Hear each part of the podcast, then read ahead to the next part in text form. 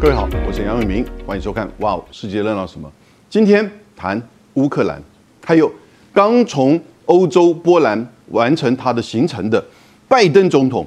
在欧洲讲了什么，以及乌克兰的进行的这个和谈，谈到中立化有可能性吗？当然，整个俄罗斯在乌克兰目前的这个战略目标进入到第二阶段是什么内容呢？它未来的目的是什么？以及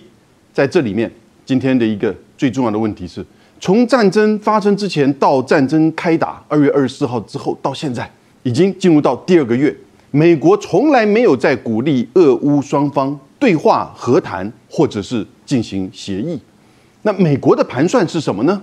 美国为什么不协调？美国为什么不斡旋？他到底在打的什么算盘？我们现在看目前整个在乌克兰的这个战争的这个状况啊，这个俄罗斯宣称已经进入到第二阶段，这是西方媒体所呈现的，就是俄罗斯的这个进展。从北方的基辅到第二大城哈尔科夫，到乌东、乌南，目前是这四大块的区域。现在最当然激烈的就是马利波，也就是在乌东跟乌南具有战略地位的连接的这个城市。马利波同时也是俄罗斯非常在意的所谓的亚速营，也就是他强调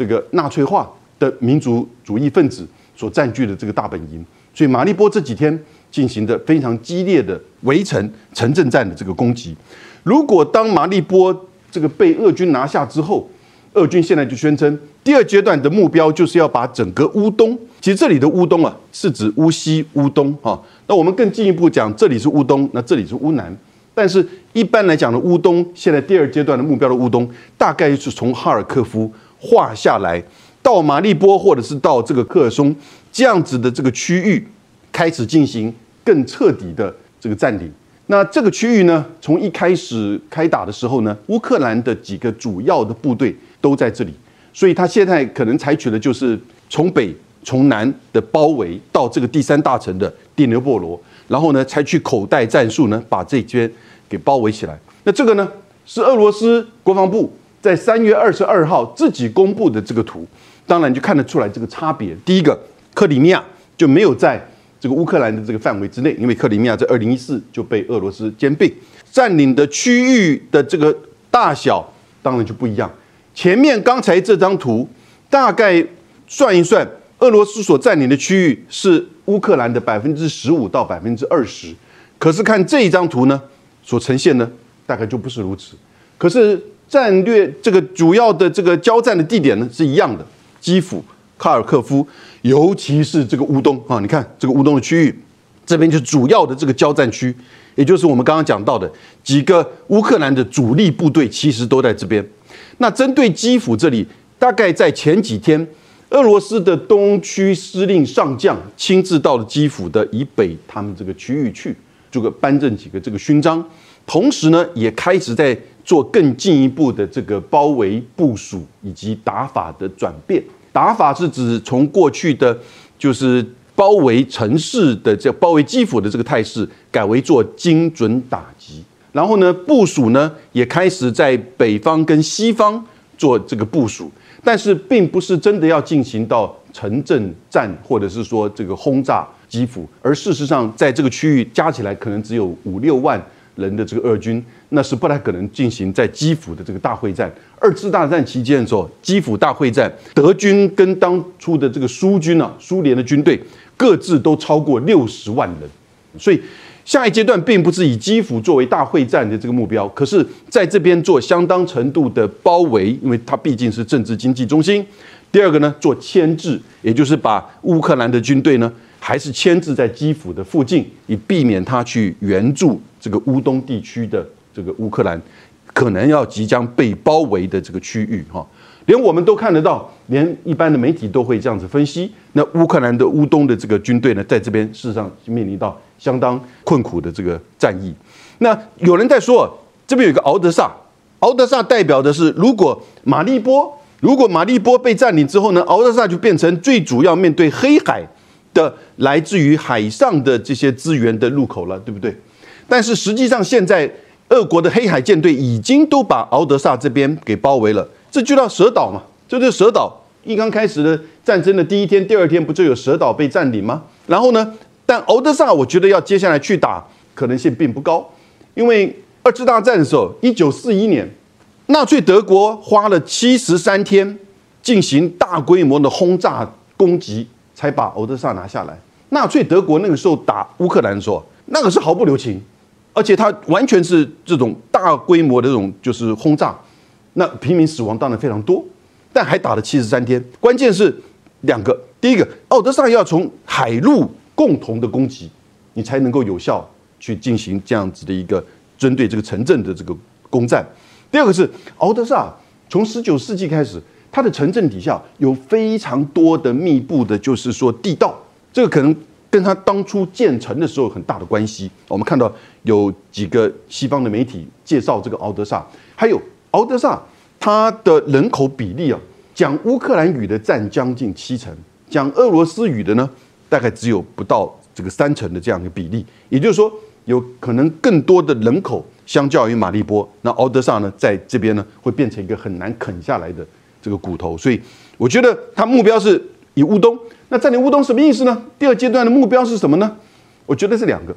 第一个，要把这个区域哦，作为一个实际上的这个占领跟缓冲区。也就是当战争如果真的拖延一个月、两个月或更长的时间的时候，这边的实质占领了，有效的占领、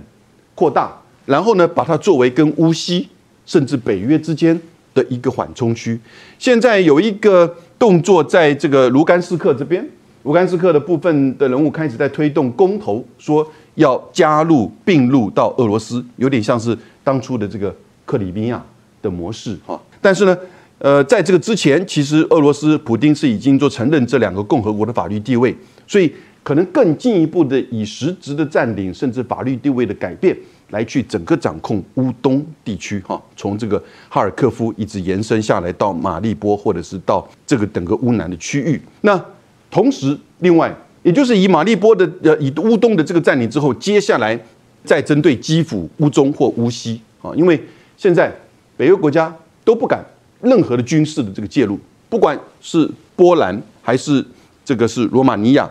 这些国家开始就是我们看到泽伦斯基这么讲，但是北约在这个乌克兰周围的这几个国家呢，是有加大部署，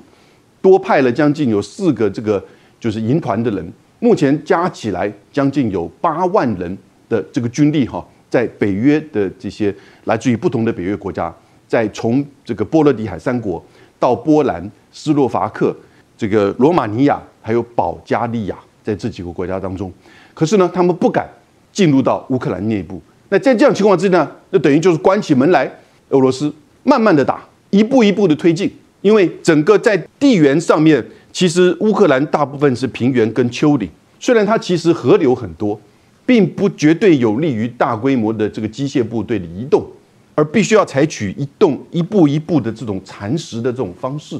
这个大概是俄罗斯目前打的这个盘算。讲到和谈，泽连斯基的前两天，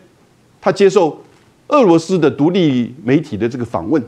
泽连斯基的俄语讲得非常好，他是乌东出身，乌东一直到现在为止，很多地方都还是以讲俄语为主，所以呢，泽连斯基他接受俄罗斯的媒体，而且就是讲俄语。的方式来进行，他就说：“我愿意中立，维持乌克兰的中立，但是呢，你要让我有一定的防卫能力，以及要找几个第三个国家、第三方国家来保证。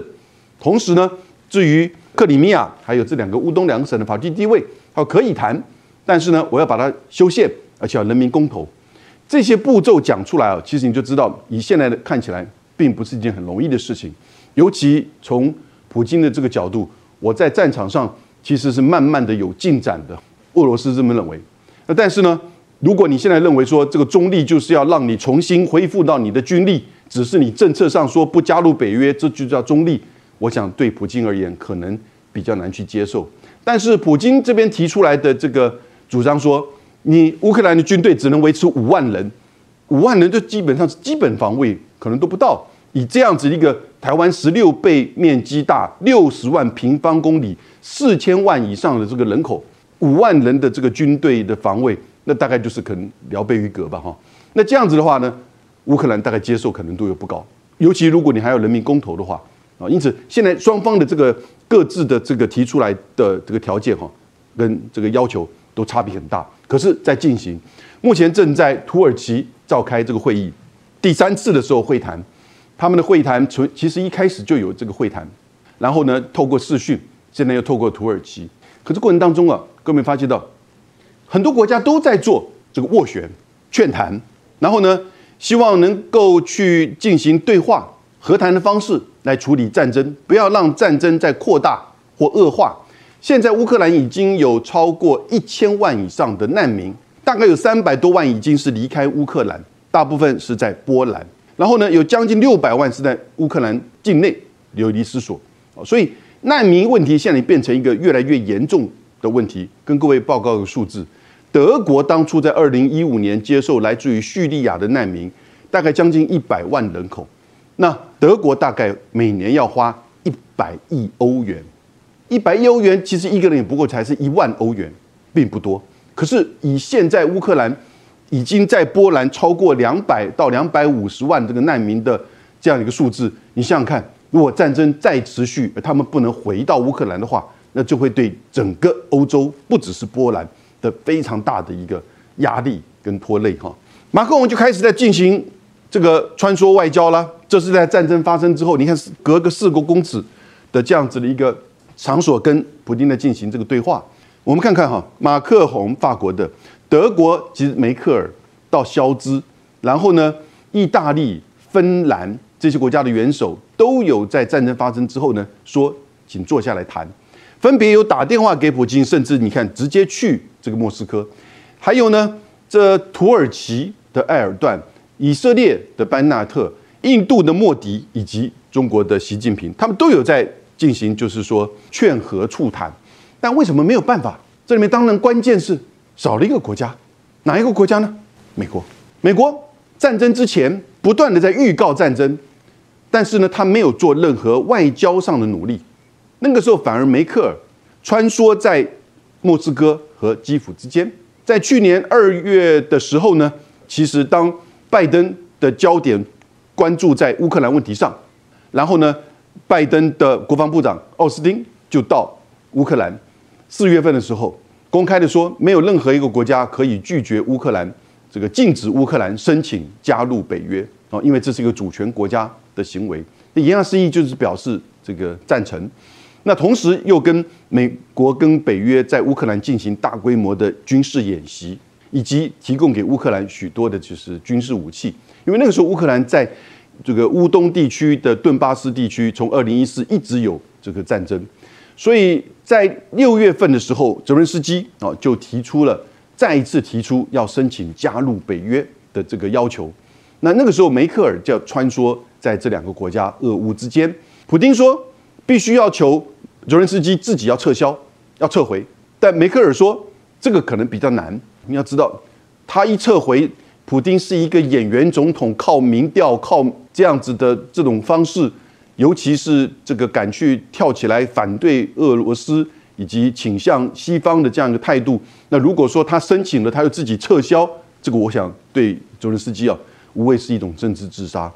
那梅克尔说，我跟法国会在。北约里面去把它否决掉，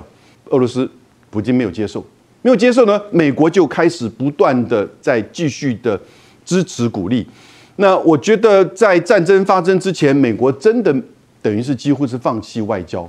没有采取任何外交的这种穿梭或者是预防战争的这个发生。战争发生之后，到目前为止，美国也没有在劝和，也没有在促谈，甚至连对话，美国都没有这么讲。那为什么呢？美国为什么一直不愿意调停，也不愿意去这个让战争以和谈的方式能够缓和下来，甚至能够得到停火撤军呢？我觉得美国从他的大战略哈，第一点，我觉得他还是希望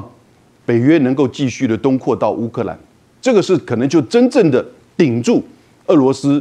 的这样一个可能的这个侵略，只是没有想到普京真的会对乌克兰用兵。你想想看，从二零零八年整个北约就欢迎乌克兰跟这个乔治亚加入北约，到了二零一四年，即使是发生这样一个政变跟革命之后呢，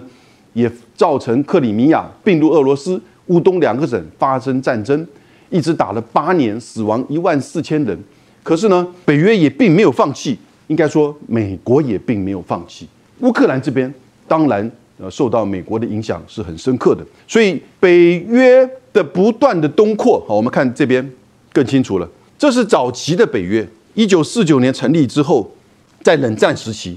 到了冷战结束之后呢，一九九九年，波兰、捷克斯洛伐克，到了二零零四年，整个到这边，罗马尼亚、保加利亚，然后呢，波罗的海三国，通通都加入北约。现在总共二十七个国家。二零零八年的时候呢，他们有个决议说，乌克兰和乔治亚。欢迎加入北约，各位。事实上啊，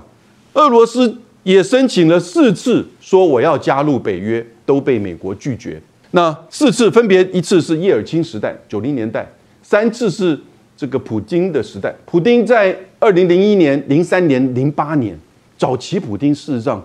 还蛮在意西方，希望能够成为西方的一份子。他甚至还加入了 G7，成为 G8。八大工业国家组织，一九九八年到二零一四年，为什么到后来？你看这边就表示说，普京不是说跟西方是完全从头到尾都是对立的哦，不是，他还成为 G8 八大工业国家组织，一直到二零一四，就是因为乌克兰的这个政变，然后那个克里米亚并入俄罗斯，所以这个另外七个国家就把俄罗斯给赶走，所以现在又回到这个 G7。七大工业国家组织，普京也曾经三次表示说要加入这个北大西洋工业组织 NATO，都被拒绝。拒绝理由是什么呢？他说：第一个，呃，你的边境不可以有这个领土纠纷；第二个，你的国防部长必须要是文人。我觉得这些都是表面的理由。边境的纠纷难道乌克兰没有？难道乔治亚没有吗？在二零零八年的时候，他们却表达说愿意欢迎。所以那个时候呢？慢慢的，普京就比较了解美国真正的意图，其实只需要把整个北约顶到俄罗斯这边来。这你说有什么错呢？他这个合作这个安全组织，你不打他不打你呢？但是这样讲太肤浅。几百年来，俄罗斯跟西欧跟美国之间的征战就是在这个区域，也就是说，这边的所谓战略空间呢，是对俄罗斯还是对西方都是重要的。所以你看，双方都在挤压。这一块，那美国对于这个战争，当然希望说，如果你和谈了，是照俄罗斯的这个现在的目前，因为俄罗斯军事上比较占上风，你和谈的话，是不是就照他的这个条件，中立就真的只有五万人，然后呢，整个这个东边就已经被削掉一块，啊，变成一个缓冲区，当然可能会有争议的战争跟持续的。如果是这样子的话，那等于是乌克兰北约东扩，不就是最糟糕的惨况这个收场吗？对不对？那至于这个乌乌克兰是不是有能力去抵抗俄罗斯？当然有能力。为什么？整个西方国家都在制裁俄罗斯，总共四十八个国家，因为被俄罗斯都列为不友善国家，包含就是日本、韩国、澳大利亚、纽西兰哦，还有台湾，对不对？但是各位注意到，多少国家没有制裁？几乎所有的非洲、拉丁美洲、南亚。对不对？当然，中国大陆也没有。然后呢，大部分拉丁美洲也都没有。可是呢，这些国家对俄罗斯的这个制裁，各位，使得卢布重贬，资产冻结。现在甚至连就是俄罗斯的国会议员哈的这个资产全部都遭到冻结，通膨，银行的这个挤兑，然后呢，严重的造成社会的不稳定、动荡。所以，这个对俄罗斯的经济跟人民生活造成很大的压力。那我们台湾也参与到这个制裁里面。你看，我们从台湾从俄罗斯进口，其实主要是矿产方面比较多。我们的出口大概都是一些资通电机的方面，台积电、华硕也都停止了和俄罗斯的这个营运。然后呢，但是我们的天然气重点来了，从来自于俄罗斯的占将近有十趴。那这个十趴，你从哪里取得替代？这都是现在。不管是我们台湾影响，还可能是最小的。现在俄罗斯宣布，它持续提供给欧洲的天然气，三月底开始要用卢布来交易。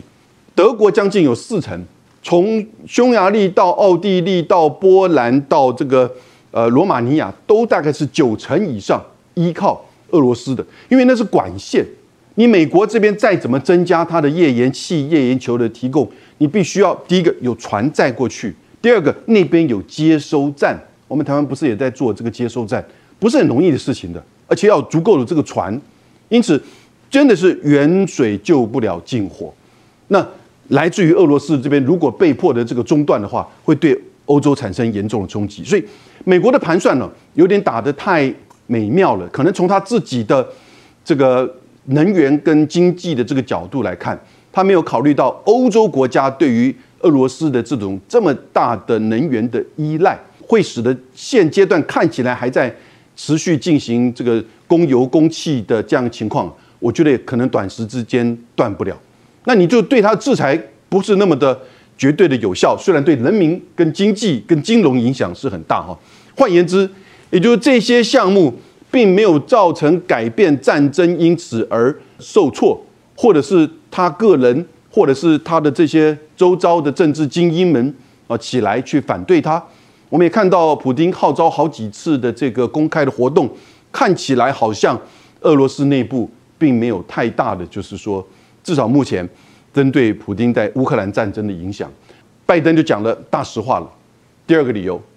也就是。美国其实希望这场乌克兰战争去消耗掉俄罗斯，打一场代理战争，三字真言：久耗伤。要打得久，要能够耗损你，要能够伤到你的筋骨，才能够使你的经济、军事、你的威望，甚至你的政权不保。那这是这个算盘这么打的情况之下，未来将来这个北约的这个东扩。更进一步，乌克兰加入到这个北约也是有可能的。可是，这真的是能够如这样子的盘算吗？我们刚刚的分析就是，这些制裁对俄罗斯经济有影响，人民有影响，但对普京目前还看不出来影响到底是如何。我觉得影响并不会像我们想象的那样子。那消耗掉俄罗斯，这个当然就是两个大的强国当中，就希望透过第三方的这种。就是说，这个代理战争的这种消耗，让你能够在整个欧洲，在乌克兰持续的，就是说耗损战争继续打下去，就像当初一九七九年到一九八九年俄罗斯在打阿富汗一样。刚开始的时候，俄罗斯占领是很快速，到后来呢，你看美国反而去扶植基地组织，然后呢，奥斯马宾拉登是那个时候。这是媒体的报道，但有许多的研究也这样子指出来：美国直接间接的去协助这些在当初是巴基斯坦的南部的山区，来自于就是这个基本教义派的这些作战的团体啊，进入到阿富汗去抗争，协助阿富汗的这个反抗军。所以最后十年的战争让苏联撤军之后呢，苏联瓦解。同样的情况也发生在美国占领攻打阿富汗。同样的情况也是在伊拉克，所以你战争打得越久，你消耗的就是你这个国家的整个经济、军事跟你的威望。可是呢，另外有一点，第三点我要提出来的是，就是为什么美国拜登政府到现在不愿意去调停？我觉得美国的两党政治也是相当程度造成这一次乌克兰战争的原因之一吧。换言之，乌克兰战争。为什么会在今年二月二十四号发生？过去从二零一四年就一直在乌东地区交战，而这样子的情况为什么会在今年发生？那除了我们刚刚讲的前面拜登的一些政策作为，以及普京自己个人的这种野望之外，那关键也会不会是美国的两党政治当中，川普有一个通俄门，也就是。他在二零一六年的这个当选，他二零一六年这个当选，美国民主党政府一直就是认为，后来也法院这样子判决，事实上俄罗斯介入到美国的选举，帮助川普当选，所以民主党人非常讨厌普京啊，非常讨厌。所以当拜登上来之后啊，他用很多的方式来去怎么样协助乌克兰，去顶住，去戳俄罗斯。然后呢，这个同时另外一方面，各位还有没有印象？川普在竞选的时候也去对泽伦斯基乌克兰总统施压。哎，你把那个拜登儿子叫杭特·拜登，在你们乌克兰天然气公司担任董事这个职位，而且获取甘心利益的资料给我。那泽伦斯基有点就是夹在当中，哎，结果媒体登出来，美国的民主党政府开始攻击他，你利用胁迫外国的元首来去支持你的国内的选举啊，这是违宪，不可以做的事情。而那个时候，拜登的儿子叫做杭特，这个拜登哈，在二零一九年四月的时候，在他家乡的一个电脑维修店里面，这媒体报道。说找到了一个，哎，突然出现了一个在维修的这个笔电，啊，笔电里面呢，那就是拜登笔电啊，杭特拜登，然后呢，里面有一些这个资料，这个资料现在的美国的《纽约时报》跟《华盛顿邮报》才认定说有部分是真的，什么意思呢？就表示说，其实拜登的这个儿子啊，杭特拜登啊，在乌克兰有参与到一些这个天然气的这个活动，运用他的这个政治影响力。同时，最近我们看到俄罗斯提出来，他们找到了一些美国在乌克兰做生物实验室的这个资料。好，我们也没有办法确认它的这个真伪，但是这些事情得到了美国的副国务卿的确认是没有错，而且是由美国的国防部来去资助在就是乌克兰境内，大概有二十六间，尤其很多是在哈尔这个地夫，也就是哈尔科夫，离俄罗斯很近的第二大城里面。那在做一些病毒的疾病的，但为什么是由国防部来？而这个资料，《纽约邮报》的报道显示，背后这个承包商的募资的金主之一是拜登的儿子杭特·拜登的一个加州基金在支持其中之一了。所以这里面变得比较复杂。这边只是提供各位，就是说，在这个背后啊，有一些比较复杂的这个因素。有美国两党之间的这种斗争，你看到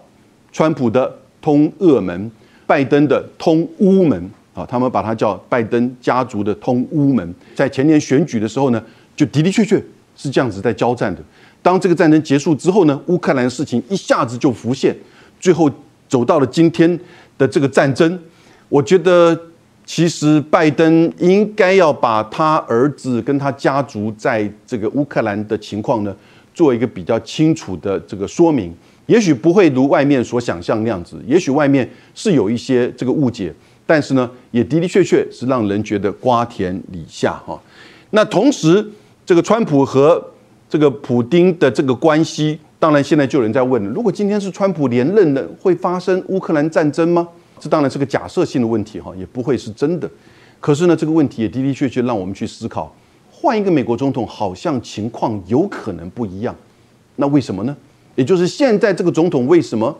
可能是在他的两党斗争，可能是在他思考北约的东扩大战略，或者在思考怎么样去针对俄罗斯的这个国力的消耗。最后呢，我觉得还有一点。当泽伦斯基在以色列的国会做演讲的时候，他就讲到了一个很重要一句话，而这句话居然拜登在波兰也几乎讲类似的。他说呢，国家的战争可以调停，泽伦斯基说，但善跟恶之间是不能调停的，就是讲到重点。因为如果泽伦斯基跟拜登都把这个事情当做是一个善跟恶是没有错，俄罗斯是入侵乌克兰。也造成人民的这个死亡。目前联合国的公布数字大概一千一百三十五人死亡，也造成将近千万人这个难民。但是，怎么样让这个战争结束？这个怎么样能够去劝和促谈？很多国家都在这么做，而美国的不作为，本身这样子的一种作为，也是他的不作为，里面也真的是让人觉得很玄妙。那我们今天做以上的这几点的这个分析。如果你真的把它当做一个只是黑白善恶如泽伦斯基这么讲的话，那这个战争就只能持续下去，最后就看谁胜出，谁投降了。但是这样子的一个乌克兰战争会打多久，会造成怎么样的人员、人民的伤亡，以及会对整个欧洲，还有更重要，对能源、对粮食、对经济、对你我的生活都会产生影响啊！所以美国。是不是应该改变一下态度，开始要劝和促谈，不要让这个乌克兰战争持续的在扩大或者是焦灼下去？以上，今天到这边，谢谢大家。